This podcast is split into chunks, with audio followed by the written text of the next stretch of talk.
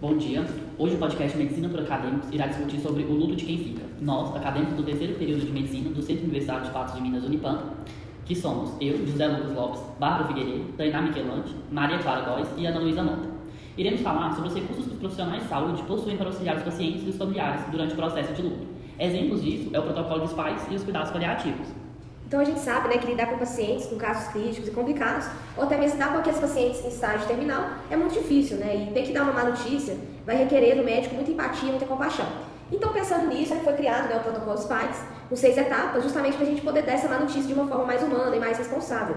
E o primeiro de tudo é escolher um bom ambiente, um ambiente calmo, se possível, né? Que você possa se sentar né, com aquele indivíduo é, e nunca no corredor de um hospital. E depois também você precisa entender né, o que, que o paciente ou o familiar sabe sobre aquela doença. E só depois ele pedir para você entender mais sobre a doença, você explicar melhor, é que você vai começar a falar. Então, óbvio que não é o momento né, de você falar palavras difíceis, muito técnicas, jargões médicos, e nem de sair falando tudo né, sobre a doença. Então, é um momento delicado onde você fala conforme a pessoa vai conseguindo entender né, essa, essa notícia e absorver aquilo ali. E nem sempre a pessoa vai querer saber tudo, então a gente tem que respeitar. E alguns pontos importantes, né, que nós devemos nos lembrar, é nunca dizer que a gente não pode fazer mais nada pelo paciente, porque nós sempre podemos fazer alguma coisa.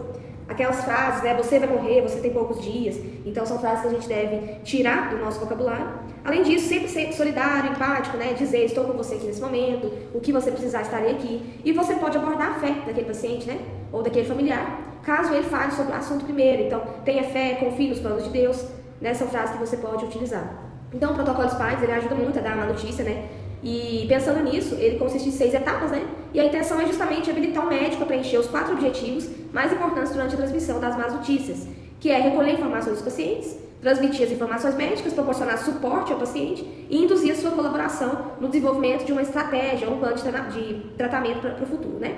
Então, a etapa 1, que consiste no S, é justamente planejar, ensaiar aquela conversa mentalmente, né, já que se trata de uma situação de estresse, a etapa 2, que consiste no P, é avaliar a percepção do paciente. Então, antes de falar sobre a doença, perguntar né, para ele o que, que já foi dito, sobre a sua condição e quais que são as suas expectativas. A etapa 3, que consiste no I, é obter o convite do paciente. Né? Então, quando ele explicita a vontade de saber sobre tudo, o médico vai receber o cartão verde né, para falar sobre a verdadeira condição dele. Mas quando ele não deixa claro né, a sua vontade de saber toda aquela informação, ou ele não quer saber, é válido né, que o médico questione o paciente o que ele quer saber sobre a sua doença. A etapa 4, que consiste no K, é dar o conhecimento e informação ao paciente, então informar para ele a sua condição, usando o vocabulário que facilite a compreensão e que demonstre compaixão, né? E sempre ir passando essas informações aos poucos e ir avaliando o grau de entendimento do paciente. A etapa 5, que consiste no E, é justamente abordar as emoções dos pacientes, né, com respostas afetivas e sempre demonstrando compaixão, né, é, com as respostas, né, às emoções daquele paciente. E a etapa 6, que consiste no S, é a estratégia e resumo. Então, caso o paciente ele queira, né, esteja preparado, a gente deve apresentar as opções de tratamento e compartilhar justamente a responsabilidade das tomadas de decisões. Então, é, é uma ferramenta muito importante, né, muito utilizada para ajudar o médico a dar uma notícia para o paciente ou para o seu familiar. E além desse protocolo, né, Bárbara, vários autores eles descrevem as fases do luto, alguns em quatro, outros em cinco estágios. E hoje eu vou falar um pouco mais sobre a classificação descrita pela psiquiatra suíça-americana Elizabeth Kubler-Ross. Ela é pioneira em estudos de proximidade da morte com pacientes terminais e ela se dedicou a esses estudos dos estágios do luto. Os cinco estágios do luto descritos por ela foram: o primeiro é a negação e o isolamento, onde normalmente a reação imediata ao ouvir a notícia da morte de alguém amado vai ser rejeitá-la a pessoa enlutada ela não vai acreditar na possibilidade de ter pedido um ente querido e vai rejeitar a própria realidade. Essa negação vai ter como objetivo proteger essa pessoa de uma verdade que seja inconveniente. É muito comum que essa pessoa enlutada ela busque um isolamento social, um distanciamento das coisas que lembrem ela do indivíduo que partiu. O segundo estágio é a raiva, que vai surgir quando não for mais possível negar aquele fato e quando tiver um sentimento aí de revolta, de ressentimento. Essa raiva vai ser expressa por emoções projetadas no ambiente externo e também por um sentimento muito forte de inconformismo. O terceiro estágio vai ser a barganha, onde o paciente ou o enlutado vai começar a ter uma esperança de uma cura divina ou de um prolongamento da vida. A pessoa vai negociar consigo mesma ou com uma entidade superior que ela acredita para poder aliviar a dor, mesmo que ela tenha consciência de que isso seja impossível, né? Por exemplo, nos casos de morte, ela vai alimentar para poder se consolar. O quarto estágio é a depressão, que é uma das fases mais intensas do luto. A pessoa ela vai ser cometida por um grande sofrimento a pessoa ela vai chorar muito, repensar suas decisões e experiências de vida, vai se isolar dos familiares, ter crises de saudade. E esse estágio do luto requer muito conversa e apoio das pessoas próximas e talvez até um acompanhamento psicológico, porque essa pessoa em luto ela pode acabar desenvolvendo um transtorno de depressão profundo. E o quinto e último estágio é a aceitação, que é o momento onde o paciente terminal vai aceitar a sua condição contemplar o seu fim próximo de uma forma mais tranquila, com menos expectativa. E o enlutado, que já conseguiu aí passar por todos esses estágios anteriores, agora vai chegar no momento onde a saudade vai se tornar mais sossegada, onde ele vai se sentir mais em paz e vai começar a ter condição de organizar a vida novamente. Então, pensando nesse luto como um processo adaptativo, ele vai abordar tanto mudanças físicas, quanto comportamentais, espirituais e até mesmo socioculturais. E com base nisso, a gente pode classificar o luto em normal, antecipatório, preparatório ou prolongado. Começando pelo luto normal, ele vai ser enfrentado pela maioria das pessoas. Ele tem início com uma sensação de descrença que gradualmente vai dar lugar a uma visão da perda como uma realidade, em que o indivíduo ele vai incorporar a parte positiva dessa ocorrência e ele pode durar mais ou menos por volta de um ano. O luto antecipatório vai ser aquele em que a pessoa ela vai elaborar previamente essa perda que se aproxima e vai favorecer é, a aceitação dessa perda. O luto preparatório é realmente uma preparação para esse fim da vida que se aproxima. E a pessoa ela vai passar por um processo de desenvolvimento com base nas perdas que aconteceram a curto ou a médio prazo. O luto prolongado, ele vai ser aquele que a pessoa vai apresentar dificuldade tanto de aceitar quanto de se adaptar a essa perda. E pode ocorrer a fixação em uma das fases do luto que foram descritas anteriormente. Então, ele vai resultar em uma incapacidade de se adaptar e de restaurar a sua vida. E ainda dentro desse luto prolongado, a gente vai ter o que se chama distúrbio do luto prolongado, que ele pode é, resultar em uma, uma perturbação grave, crônica e intensiva, ou também uma resposta inicial inibida com o início tardio dos sintomas. E tem que persistir por seis meses ou mais. Nesse sentido, a gente poderia entrar então com os cuidados paliativos e a importância deles. A gente tem que os cuidados paliativos, eles devem iniciar já quando se tem o diagnóstico de uma doença que ela tenha um prognóstico ruim ou que ela seja terminal. E porque nesse momento já as famílias e o paciente começam a vivenciar o luto pela perda futura, que é como a Maria Clara falou, muitas famílias sofrem desse luto, luto antecipatório. E a gente tem a questão também de quando o paciente está muito debilitado ou ele perdeu as funções cognitivas. E então a pessoa ela já sente a ausência desse paciente, desse ente querido, desde esse momento, que a pessoa ainda não faleceu, mas é como se ela também não estivesse presente ali. Quando a gente fala então na questão dos cuidados paliativos, é, é, importante a gente ressaltar que a comunicação, como foi colocado anteriormente pelas meninas, ela é um fator muito importante, porque por meio dessa comunicação, a gente poderia colocar as melhores estratégias de cuidado para o paciente e para a família, tentando-se então as necessidades que eles têm e evitando a, o uso de, de técnicas que seriam usadas para prolongar a vida ou que seriam dolorosas, causariam mais danos do que benefícios.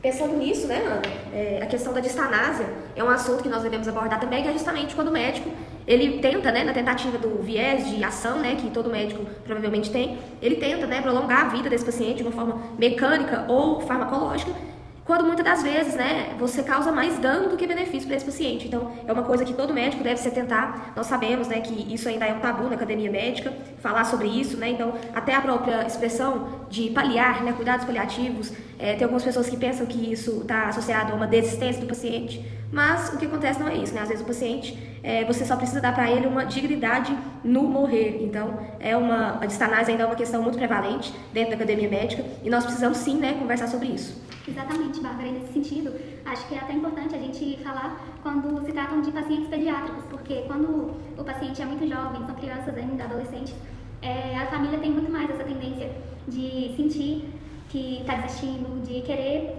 acreditar de qualquer forma que vai acontecer uma melhora, mesmo que não esteja, não tenha nenhum indício de que isso realmente vai acontecer.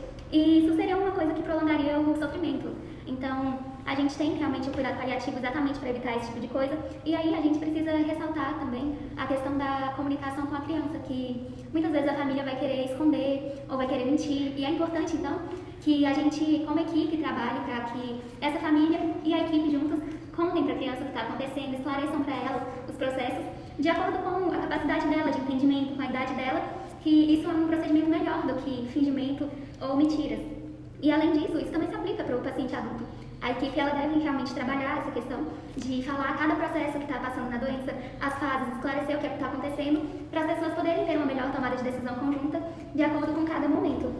E por fim, a gente tem a questão de como o cuidado paliativo pode intervir com a pessoa enlutada também. É, a gente teria então, nesse caso, é, os princípios de ordem. As meninas falaram um pouco das fases do luto, e assim, nesses princípios a gente trabalharia por etapas, por assim dizer. Então, primeiro, como a Tainá falou, a gente precisa fazer com que essa pessoa que sobreviveu, que ela entenda o que aconteceu, que ela aceite que realmente essa perda aconteceu. E, e esse é o primeiro passo, então, para se passar pelo luto e superar. E depois a gente precisa, então, fazer com que essa pessoa expresse esse sentimento, porque muitas vezes a gente vê uma tentativa de, não sei, talvez eliminar o sentimento. E isso não é bom, porque não resolve realmente o problema. Então a gente precisa identificar e passar por isso, vivenciar. E por fim, a gente precisa então que essa pessoa se torne mais independente, se desvincule um pouco dessa relação e ela possa seguir em frente, porque muita gente tem até pensamentos negativos como, ah, eu não tenho mais o direito de ser feliz, eu não tenho mais o direito de viver. Isso não é uma verdade. É necessário então seguir em frente, processar tudo isso que aconteceu e seguir com a vida.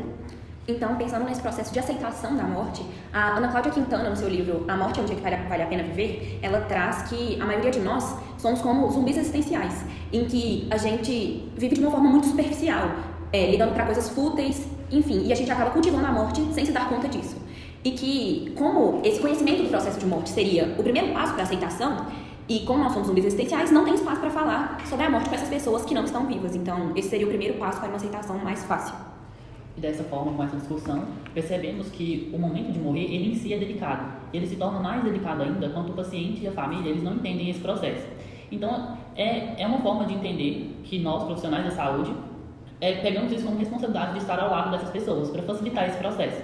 Mostrar que é o curso natural da vida e que, mesmo em uma doença terminal, é possível acalentar e tornar esse fim de vida mais suave. Permitir que haja a, a dignidade no fim da vida. Então, se a gente parar para pensar, aquela famigerada frase que a gente fala, não há mais nada o que fazer por você, ela não deve ser usada. Porque a gente sempre pode fazer um pouco a mais para esse paciente. A gente pode pensar no lado humano da medicina, dos cuidados da saúde com esse paciente. Então, na hora de darmos uma má notícia, de realizar os cuidados paliativos, a gente tem que ter cautela para não gerarmos transtornos e traumas na vida dessas pessoas. Principalmente das pessoas que vão ficar, esses familiares que perderam o ente querido. Porque é no momento que a gente precisa usar esses mecanismos para mostrar para eles que eles vão superar esse momento e qual vai ser a melhor forma possível. E, encerrando esse podcast aqui, esperamos que tenhamos conseguido mostrar um pouco sobre esse assunto para a sociedade como um todo e que despertemos uma curiosidade em vocês a pesquisar mais sobre o assunto.